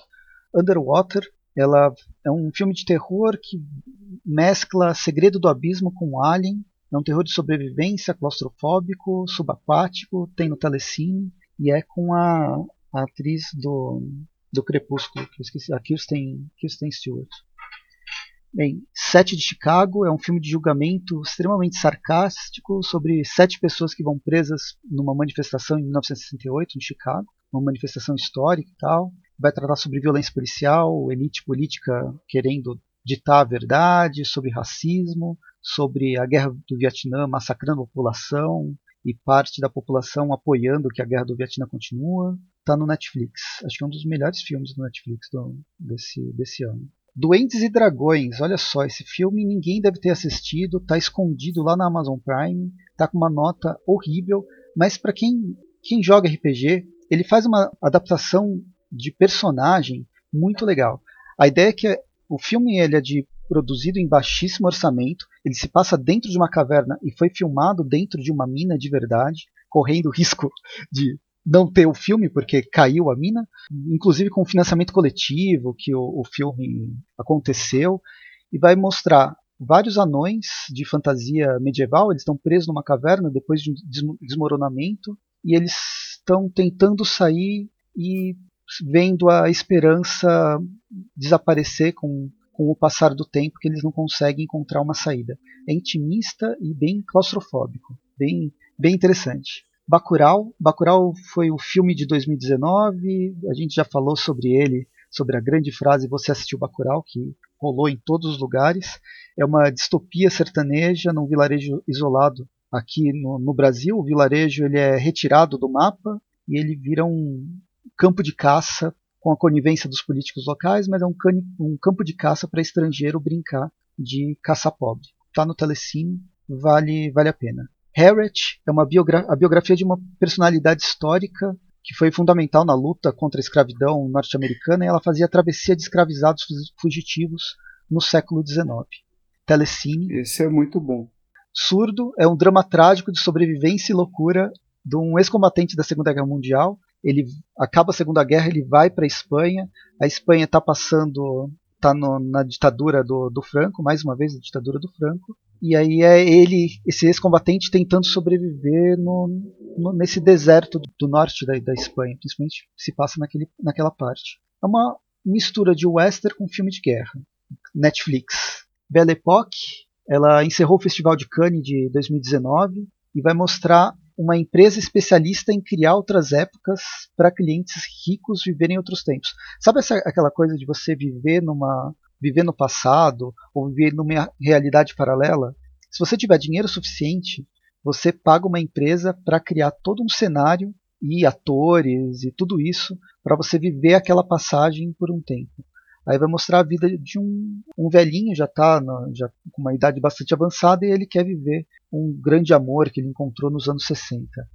É uma comédia dramática sobre nostalgia e memória. Basicamente isso. Netflix. E agora, vamos lá. Eu, eu tinha que comentar um filme de, de super-herói. E o melhor filme de super-herói do ano, do ano de 2020 foi Aves de Rapina. Não foi Bloodshot. Ele é completamente colorido. Sequências de perseguição que tem patins tiroteio, de tirar o fôlego completamente, uma, uma violência muito cartunesca, e a comédia de ação com violência gráfica, que é mais ou menos é moderada, ela não tem tanto sangue, mas tem umas cenas de quebrar, quebrar perna bem, bem impactante, com um discurso bem poderoso dessa da emancipação da personagem principal, que é a Aves de Rapina, mas não só, não só sobre ela, ela vai tratar sobre o machismo e como esse machismo vai afetar as mulheres de diferentes formas no, nas diferentes personagens que vão participar desse filme. Vários, gostei de cada um deles e ainda tirei alguns alguns que senão eu não ia parar de falar. Aves de Rapina, se não me engano, está no Telecine, mas eu não, eu não procurei. Eu vi no cinema, enquanto o cinema ainda era permitido em janeiro, fevereiro do ano passado. É, esse eu não recomendo, hein, pessoal. Comentário rápido do Aves de Rapina é que eles colocam. trazem a mesma questão que eu falei do nazismo, de crianças mimadas no poder. Eles fazem o Máscara Negra virar um mimado. Isso foi a coisa mais legal do filme. Tipo, ele dá uns chiliques como criança, tudo porque, tipo, uma mulher está vencendo ele. Isso de menosprezar uma pessoa super machista foi incrível. Você já não gostou, né, Pel? Não, sim, esse, assim como a mesma impressão que você tem com o Bloodshot, eu tenho com esse. Mas esse eu já esperava que eu não ia gostar. Esse não é feito para mim, né? Eu não sou o público para esse filme. O nome eu achei horroroso, o nome que arrumaram para ele e tal. Poderia ter chamado só de filme da Arlequina em vez de Aves de Rapina, porque era só Arlequina e tal.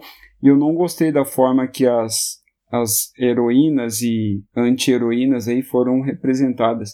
A menos piorzinha foi a Canário, menos piorzinha. A Caçadora, então, coitada, para quem conhece ela no quadrinho, nossa senhora, eu fiquei com muita dó dela. Mas, assim, pro padrão DC tá valendo, né? Porque o padrão DC, o nível, ele realmente, assim, apesar de ter melhorado alguns pontos, ele ainda é, é baixo, né, no cinema. Vamos fechar esses melhores e agora a gente vai para os piores, para os filmes que mais decepcionaram a gente no ano de 2020 nessa mesma, nessa mesma estrutura, mas dessa vez, como eu acabei de falar vários filmes, vou mandar para o Rafael. Qual foi o, o pior filme que você viu ano passado? Em relação aos piores, né, minha primeira indicação vai aqui para um filme, mas é, é, não é culpa de ninguém, né, nem talvez até do, do próprio filme, mas é porque o meu hype né, estava muito alto, eu estava esperando muito esse filme sair. Eu não cheguei a ver no cinema, né, eu vi ano passado e tal, no streaming, e é um, um oferecimento do Telecine, isso que é cinema, não sei qual é o slogan deles. E eu sou muito fã né, de Lovecraft, muito fã, gosto muito daquele conto né, chamado A Cor que Caiu do Céu. E quando eu vi o filme, apesar de eu entender a proposta do filme, pô, perfeitamente, é um tipo de filme que eu até gosto, né, do estilo, esse terror mais assim escrachado, mais B, né, uma homenagem né, aos filmes B de terror anos 80, começo de anos 90, tem tudo a ver. Mas assim, o que foi feito, né, com o Lovecraft e com o conto, né, aquela história, isso acabou me deixando muito assim decepcionado. Então eu me esforcei para é, ver até o final, tive que fazer muito esforço. Então esse foi o meu primeiro assim indicação de pior filme, mas assim a maioria eu sei que gostou. Para quem gosta de filme de terror, claro, né? Quem não gosta passou longe e tal. Então eu acredito que deu bastante certo para essas pessoas. E eu nem reclamo aqui da atuação caricata tal, né, do Nicolas Cage, que todo mundo brinca, que sempre vira meme e tal, nem é isso. Para mim, ele tá cumprindo o papel dele lá numa boa e ok. A família dele toda excêntrica. É que realmente, assim, o que fizeram com a história, né, a, a subversão que fizeram, né, com aquele tipo de terror, que ainda é um terror cósmico, né, essa história, e aí transformaram em sei lá o que que é aquilo. Em um terror B dos anos 80, talvez essa seja a melhor definição, e eu acabei né, não gostando, não aceitando essa homenagem, ou sei lá o que tentaram fazer com Lovecraft. Eu ainda aguardo até hoje.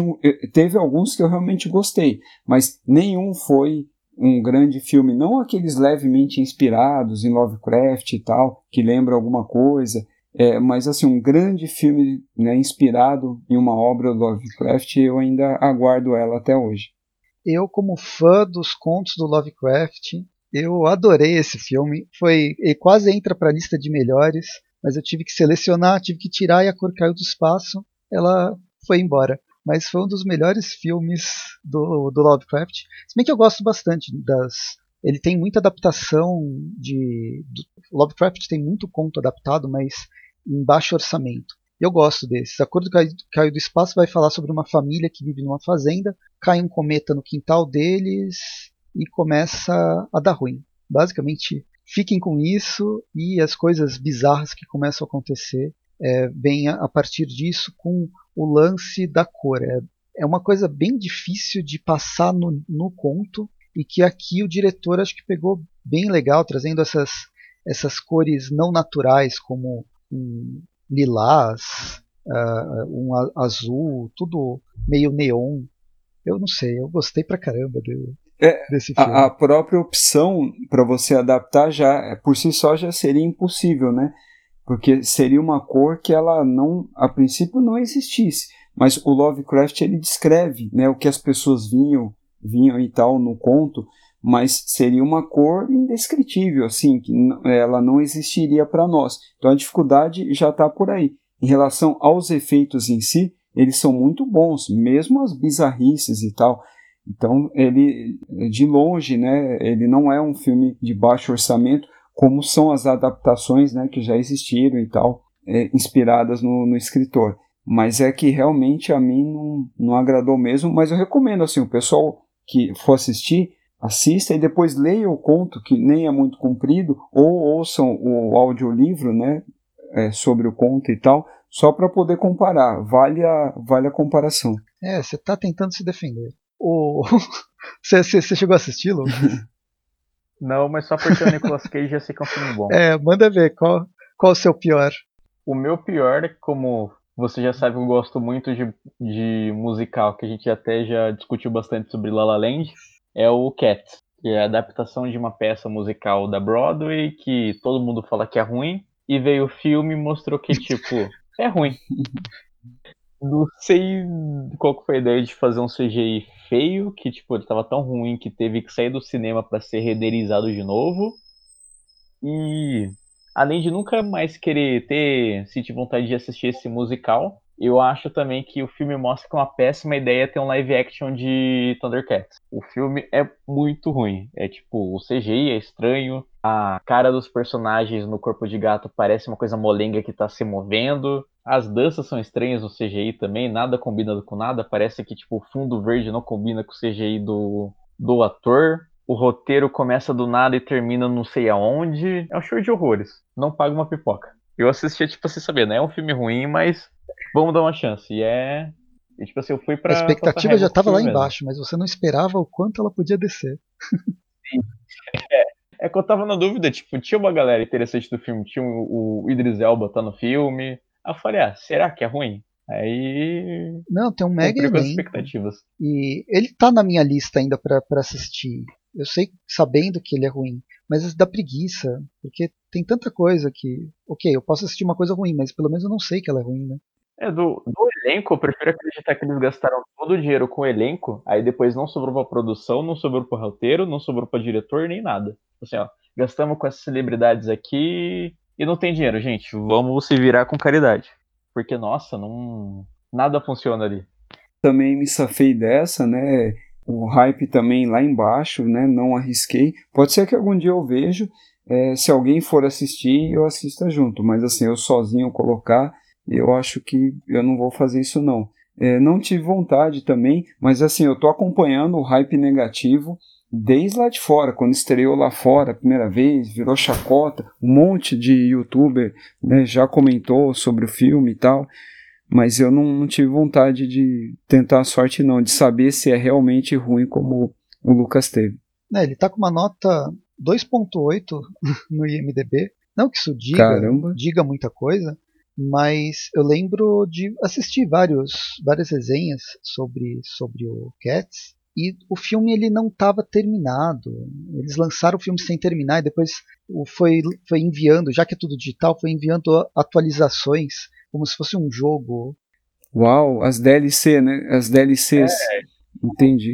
Não sei se vocês acompanham o mundo dos jogos, mas o Cats é tipo o Cyberpunk 2077 para o cinema, porque ele saiu do cinema para ser melhorado e não melhorou nada. Sim, eu acompanho.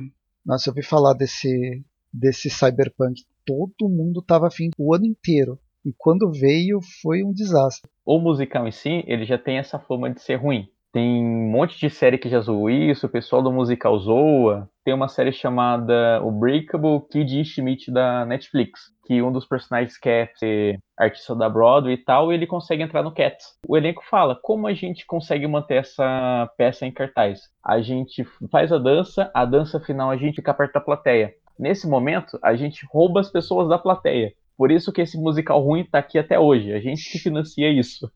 E aí vem o filme ruim combina totalmente com essa história. Ah, terror, terror. Esse é o verdadeiro terror. Esse é. Esse, esse a gente concorda. Falando em Cats, eu acho que um Cats inspirou bastante uma outra, uma outra produção lançada esse ano, que era para ter sido lançada até no começo do ano, ficou enrolando por causa da pandemia. E eu estou falando da Mulher Maravilha. Foi o último, um dos últimos filmes que eu assisti para entrar nessa lista, foi lançado ano passado. Mas que desespero que é esse filme.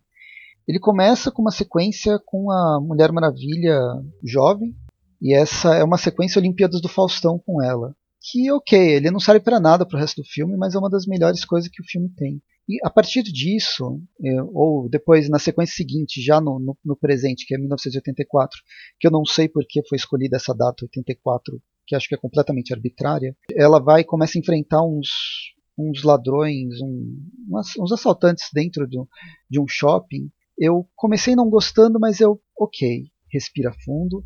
Esse filme foi, é infantil. Vira chave. Aceita que é uma história infantil, boba, e talvez você, você aceite isso.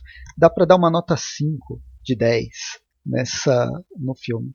Mas aí o filme vai, vai continuando. Você tem vilões óbvios, você tem essa pedra mágica que realiza desejo, conveniências que vão aparecendo e vão aparecendo, coisas bizarras e mais bizarras que vão que vão acontecendo e beleza. Até aí ele só é um filme ruim mas aí entra com uma história pretensamente progressista, né, feminista, mas coloca todas as mulheres são vítimas ou predadoras lutando para satisfazer o homem principal da história.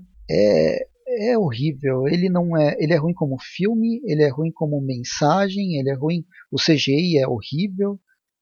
Ela ela usa o laço como se fosse o Homem-Aranha em Trovões. Tem ela vestindo a armadura de Sagitário que não serve para nada. A quem que eu falei que é do Cats é a Mulher Leopardo. Mulher Leopardo. É, o pessoal via a comparação. Nossa.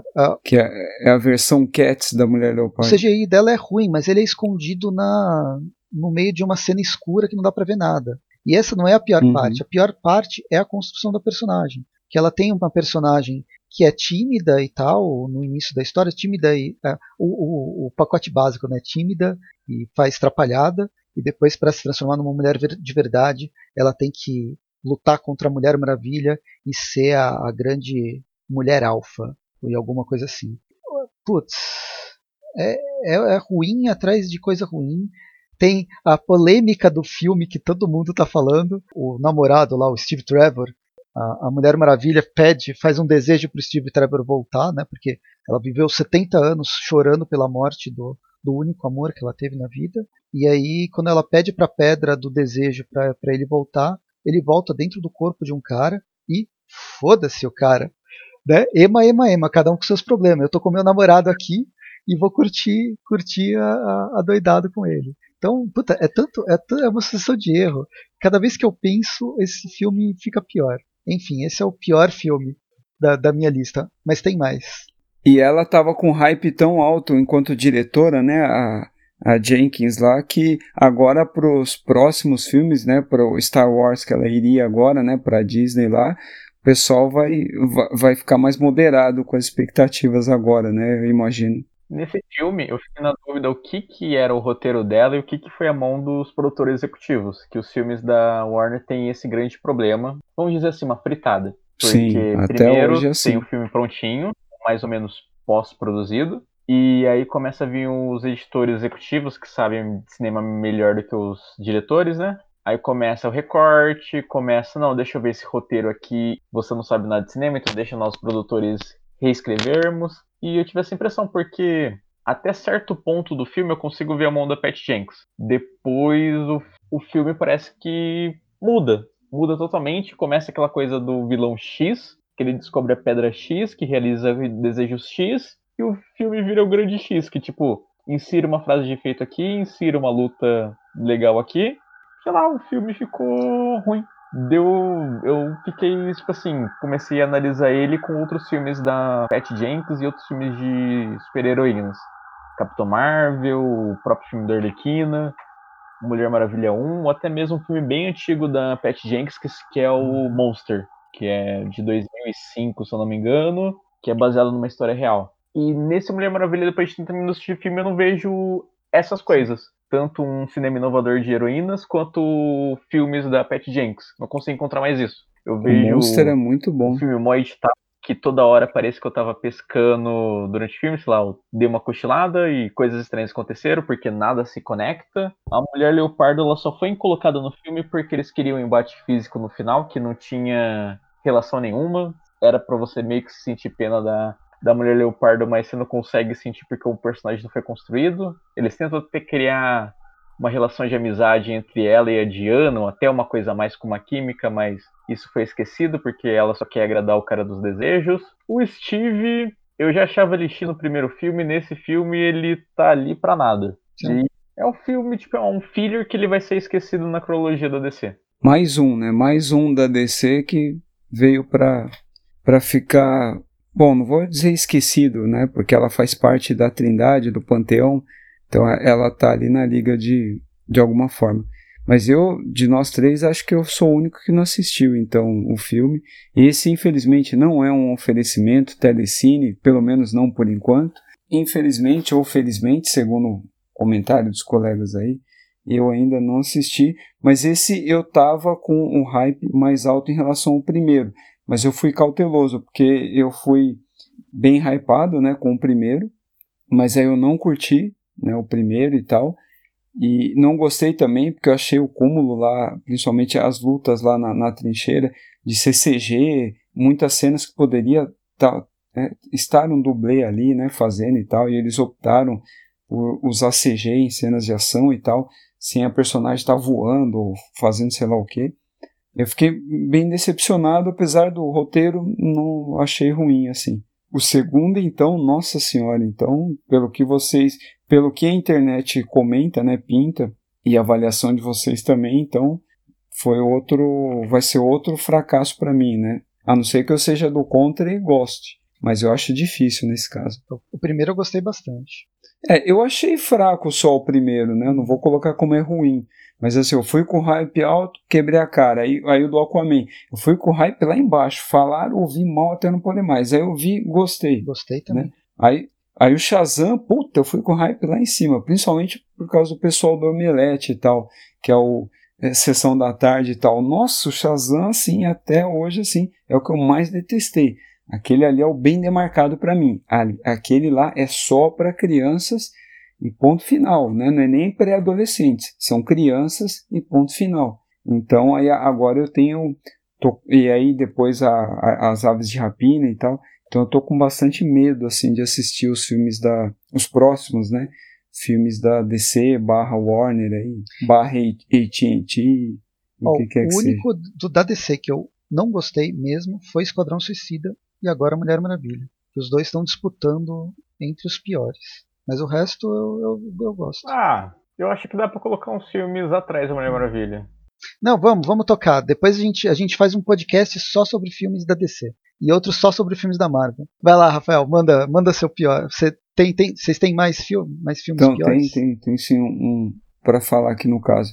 O meu segundo é um longa de animação, né, que não foi para cinema, né, esse tipo de filme, diferentemente do que acontece no Japão e tal, os Estados Unidos ele investe pouco né, nessa linha de super-heróis, tanto a DC quanto a Marvel, né, e de ir para o cinema para não competir com os filmes, acredito eu, algo que a Sony está fazendo diferente, né, com o universo do Homem-Aranha agora, mas o hype em, em, torno do desenho, né, do longa do Super-Homem, né, que estreou em, em 2020, né, principalmente depois do DC Fandom e tal, que o filme foi lançado, né, naquele evento e tal, Aí teve toda uma coletiva, né, com os dubladores e tal.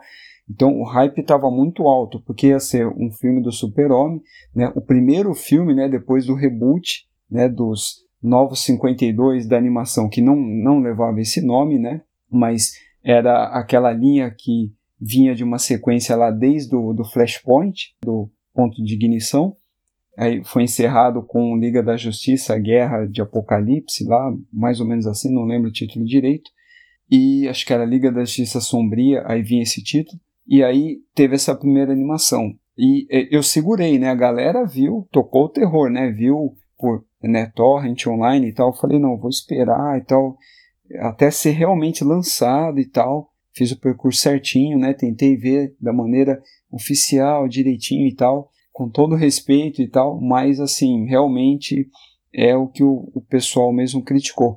A animação em si, enquanto animação, ela é muito bem sucedida, muito bem bonita, para quem gosta do estilo, claro. Ela renova, né, se distingue bastante da, do formato anterior, que já estava né, é um pouco desgastado, mas não era ruim, mas eu gosto muito mais né, dessa nova roupagem e tal. E meu hype né, tava porra, lá em cima, né, por ser um filme do Super-Homem e por ser o primeiro né, desse reboot no universo da animação. Então, realmente, assim, foi um filme pequeno, né? A única coisa que salva, não vou dizer nem que salva, mas salva mais ou menos é a presença do Lobo lá e a atuação dele, que também não é nada muito magistral, mas que prende alguma coisa, né? E o pessoal criticou bastante, a isso talvez eu não ache bem certo, apesar de, de ter fugido à regra, a versão do Parasita, né? A versão Evangelion, a versão Mecha, né? ou Kaiju, né, do, do Parasita e tal, o pessoal criticou, caiu matando, realmente, assim, você tirou toda a identidade do personagem, mas eu não acho que isso seria, né, seja o pior do filme no caso. É só uma releitura, né, uma nova interpretação. Assim como na outra animação é, All Star Superman, né, a gente também teve lá uma, uma versão um pouco diferente, mais bizarra do Parasita. Essa também foi, só que né, com uma, uma outra roupagem. Eu acredito que o problema nem seja esse. Mas os personagens, né, o papel, o começo é legal, o Superman lá na fazenda enquanto criança, né, o mistério relacionado a Krypton, como ele descobre, não é tão ruim, mas né, eu acho também que a galera está um pouco cansada de filmes de recomeços, né, de filmes de origem e tal. Então também é uma coisa que ficou clara que é, não foi para mim, foi para uma nova geração, uma nova geração aí de jovens sei lá, adolescentes, né, crianças, talvez jovens adultos, no caso, que estejam se familiarizando com o personagem agora. Eu não assisti, mas para mim, animação, depois do. Quando entrou os 952 da DC, quando entrou os 952 nos quadrinhos. Não, decaiu muito. Caiu muito. Decaiu. Não, os, você os falou quadrinhos. o ponto, é os, o, o, a animação acompanhou o que tem de pior nos quadrinhos. Sim, não, Pelo é, não você falou tudo. Você falou gostei- tudo. A última grande animação da DC foi o ponto de ignição. Depois dali, só houve declínio mesmo. Ah, dos, dos mais recentes, eu até acabei gostando daquele Liga da Justiça Dark, que é. Ah, Que é desse ano. esse eu achei fraco. Mas Não é ruim, o resto, mas eu achei fraco. O resto foi bem. bem é. Não, É. é, só para complementar, eu não quero também me estender muito. Um que eu fui com hype lá embaixo, e aí eu achei que eu nem ia gostar, porque ninguém gostou, justamente por ser diferente da HQ, que foi o Superman entre a Força e o Martelo, né? O Red Ah, Sun, lá, o, o filho, filho vermelho. Então, eu gostei bastante, mesmo que ele tenha alterado o final. Mas assim, a, a- a- não só as redes sociais, de uma maneira geral, assim, detestou, né? Eu vi só review negativo, não vi um review bom, assim, né? Seja de vlog, cast ou, mesmo artigo, né? Não vi nenhum bom. É só criticando porque alterou o final e das liberdades que ele tomou e tal. Eu gostei, né? Eu, eu gosto do quadrinho, não muito, porque eu não sou fã do Miller, mas eu gosto daquele final. Mas eu gostei, eu achei tudo a ver e bem pertinente o que foi feito com essa animação. As únicas boas dentro dessa fase Novo 52 da animação são essas fora do tempo, túnel do tempo, de universos paralelos, que não tem ligação com a. não tem o, pre- o peso da cronologia. São as únicas que eu gostei desse universo. O meu segundo pior filme foi o Novos Mutantes, que nova ve- novamente esse é mais um filme que foi retalhado pelo, pelos produtores executivos, pelo próprio estúdio, com refilmagens, cancelamentos, mais cancelamentos, trailers que ninguém mais queria saber e lançou um filme de qualquer jeito durante a pandemia para ajudar. E pra mim foi uma grande bomba. É um filme que ele tenta ser terror, mas não é. Ele tenta ser diferentão e não achei tão diferente assim, comparações como filmes do mesmo que estavam tentando ser diferentes, como Logan. Pra mim ele foi mais um filme qualquer de X-Men, que como uma amiga minha fala, tipo, esse filme não é de terror porque falaram que é de terror. Todo filme do X-Men é de terror porque é um filme ruim. E foi isso, mais um filme ruim. Ainda que eu goste de alguns filmes dos X-Men, quase todos eles têm uma qualidade a se desejar. Eu não achei ruim, ruim. É um filme que basicamente não acontece. Ele, eu acho que ele, vem, ele foi vendido de forma errada. Ele não é um filme de terror. Ele tem elementos de terror, mas ele não é um filme de terror. Ele é mais um filme, um filme passável, o que a gente iria esquecer, que é de amadurecimento do personagem. pe- os- as pessoas estão ficando, estão naquela passagem da adolescência. Aí no caso elas, nessa passagem elas vão ficar, elas vão ter superpoderes, tem os traumas, adolescente desajustado. Mas é um filme esquecível. Eu acho que ele é, ele não é tão ruim quanto parece ser e ele ficou pior por causa do, do hype que foi criado de quatro anos é, de pós-produção, falando que vai lançar, que não vai lançar, vamos lá, uau, esse vai ser o melhor filme, esse, esse filme vai mudar tudo, e no fim ele é um filme comum que foi lançado, esqueceram, né? Alguém apertou o enter e, e acabou caindo no, no, nos streamings da vida, no, pro cinema e tal. Aqui no Brasil acho que foi cinema, mas nos Estados Unidos foi streaming. E que para não, pra não, não jogar fora. Mas eu não acho ele ruim, acho ele ainda melhor do que Apocalipse e Fênix Nossa. Negro. É que, é que o backstage dele me incomoda. Eu entendo que o filme sofreu muito por ter sido. Vamos lançar, não, cancela. Vamos lançar no streamer, não, cancela. Vamos jogar ele pra DVD, não, cancela. Vamos jogar pra cinema, não, cancela e joga pro streamer. E várias, vários cortes durante isso. Porque eu até ouvi uma história que esse filme seria lançado como pelo corte do diretor. E não sei se isso aconteceu. É, Outras coisas é que o. É mancha solar É, do personagem o que brasileiro? só lava a louça. Sim. É, é boato que ele só tá no filme porque ele é filho do. Era filho do ministro da cultura. Então o ministro fez o, o que indica pra ele. Ministro da Cultura do Brasil, porque ele é É, ele é brasileiro. É. Aí esse ator, tipo, que é brasileiro, ele faz um personagem tão caricato que parece que é um gringo que tá atuando como brasileiro. Que, tipo, quando ele fala e aí, gatinho, eu acho que é uma das cenas mais vergonhosas dele. A Alice Braga, ela tá meio na dúvida do que ela tá fazendo ali. Acho que ela não leu, não leu muito bem o roteiro, ou ela leu o roteiro original, falou que era interessante, acho que caiu nessa bomba, porque.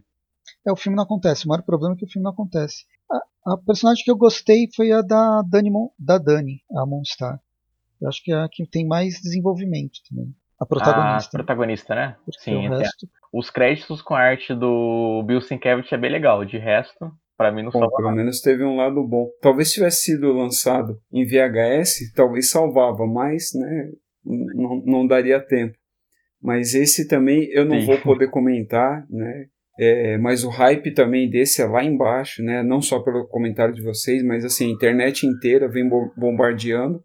Começou lá com os constantes adiamentos até o resultado final, né? As primeiras notícias assim, e aí a própria fala do diretor depois de que não iria mais trabalhar com isso, blá blá blá, e assim por diante. Não sei até onde é verdade ou não.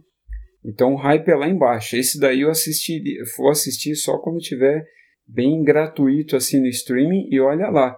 o cara que fez o Mancha Solar, o Hen- Hen- Henry Zaga, ele é filho do Admar Gonzaga. Foi, ele foi ministro do Tribunal Superior Eleitoral entre 2017 e 2019, nomeado pelo Michel Temer Uhum. para vaga de advogado, vaga destinada a advogado, atualmente secretário-geral do Aliança pelo Brasil. Nossa, é da tudo de ruim. bicho.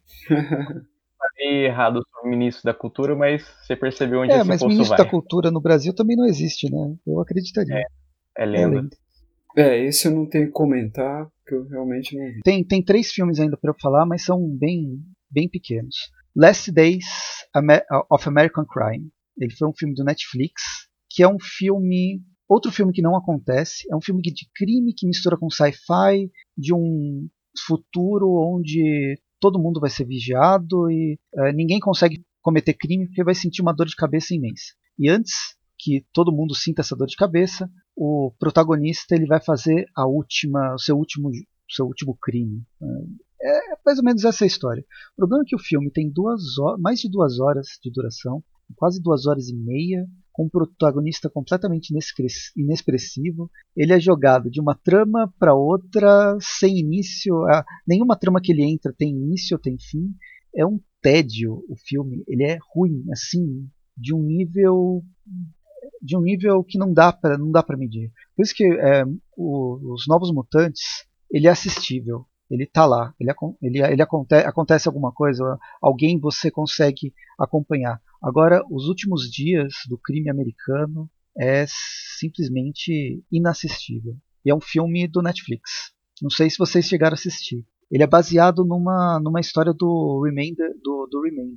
E é, é do Oliver Megaton, o diretor, que fez filmes como Carga Explosiva, Busca Implacável. É um cara que sabe fazer filme de ação, mas aqui eu acho que ele ele estava dirigindo no escuro, completamente cego. Se vocês não tiverem nada para comentar, continua, Rafael. Então eu vou fazer falar meus do- dois últimos filmes.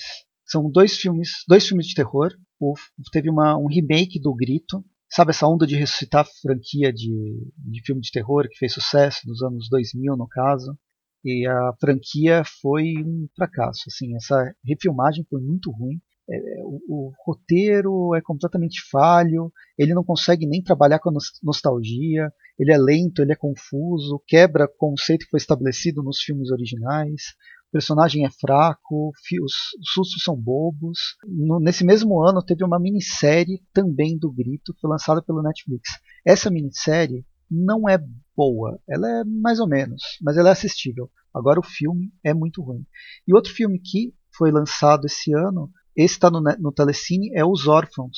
Ele é inspirado naquele conto A Volta do Para- Parafuso, que é um clássico do horror do, do final do século XIX.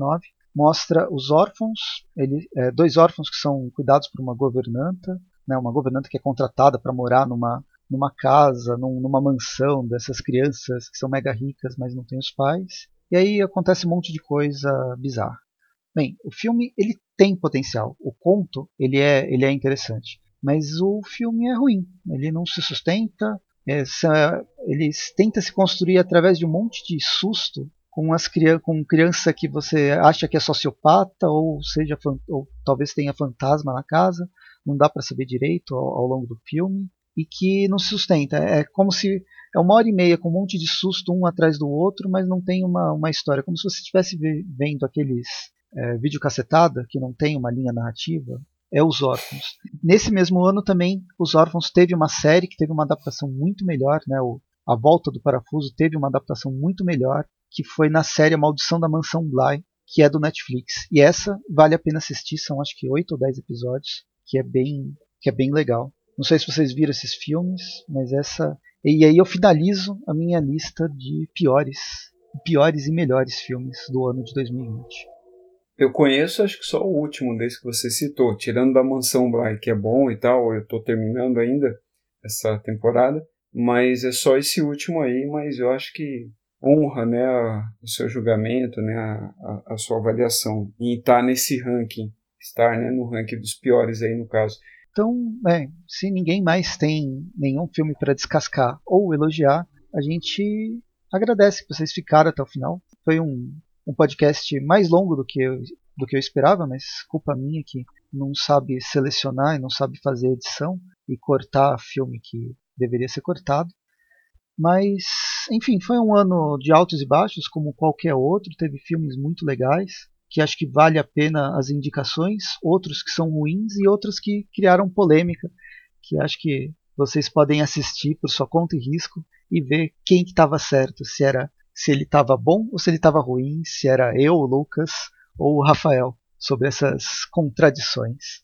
Mas o saldo é positivo, a gente tem que dar o braço a torcer o saldo para filmes e séries, em, do, em filmes, né, no caso, em 2020, foi positivo.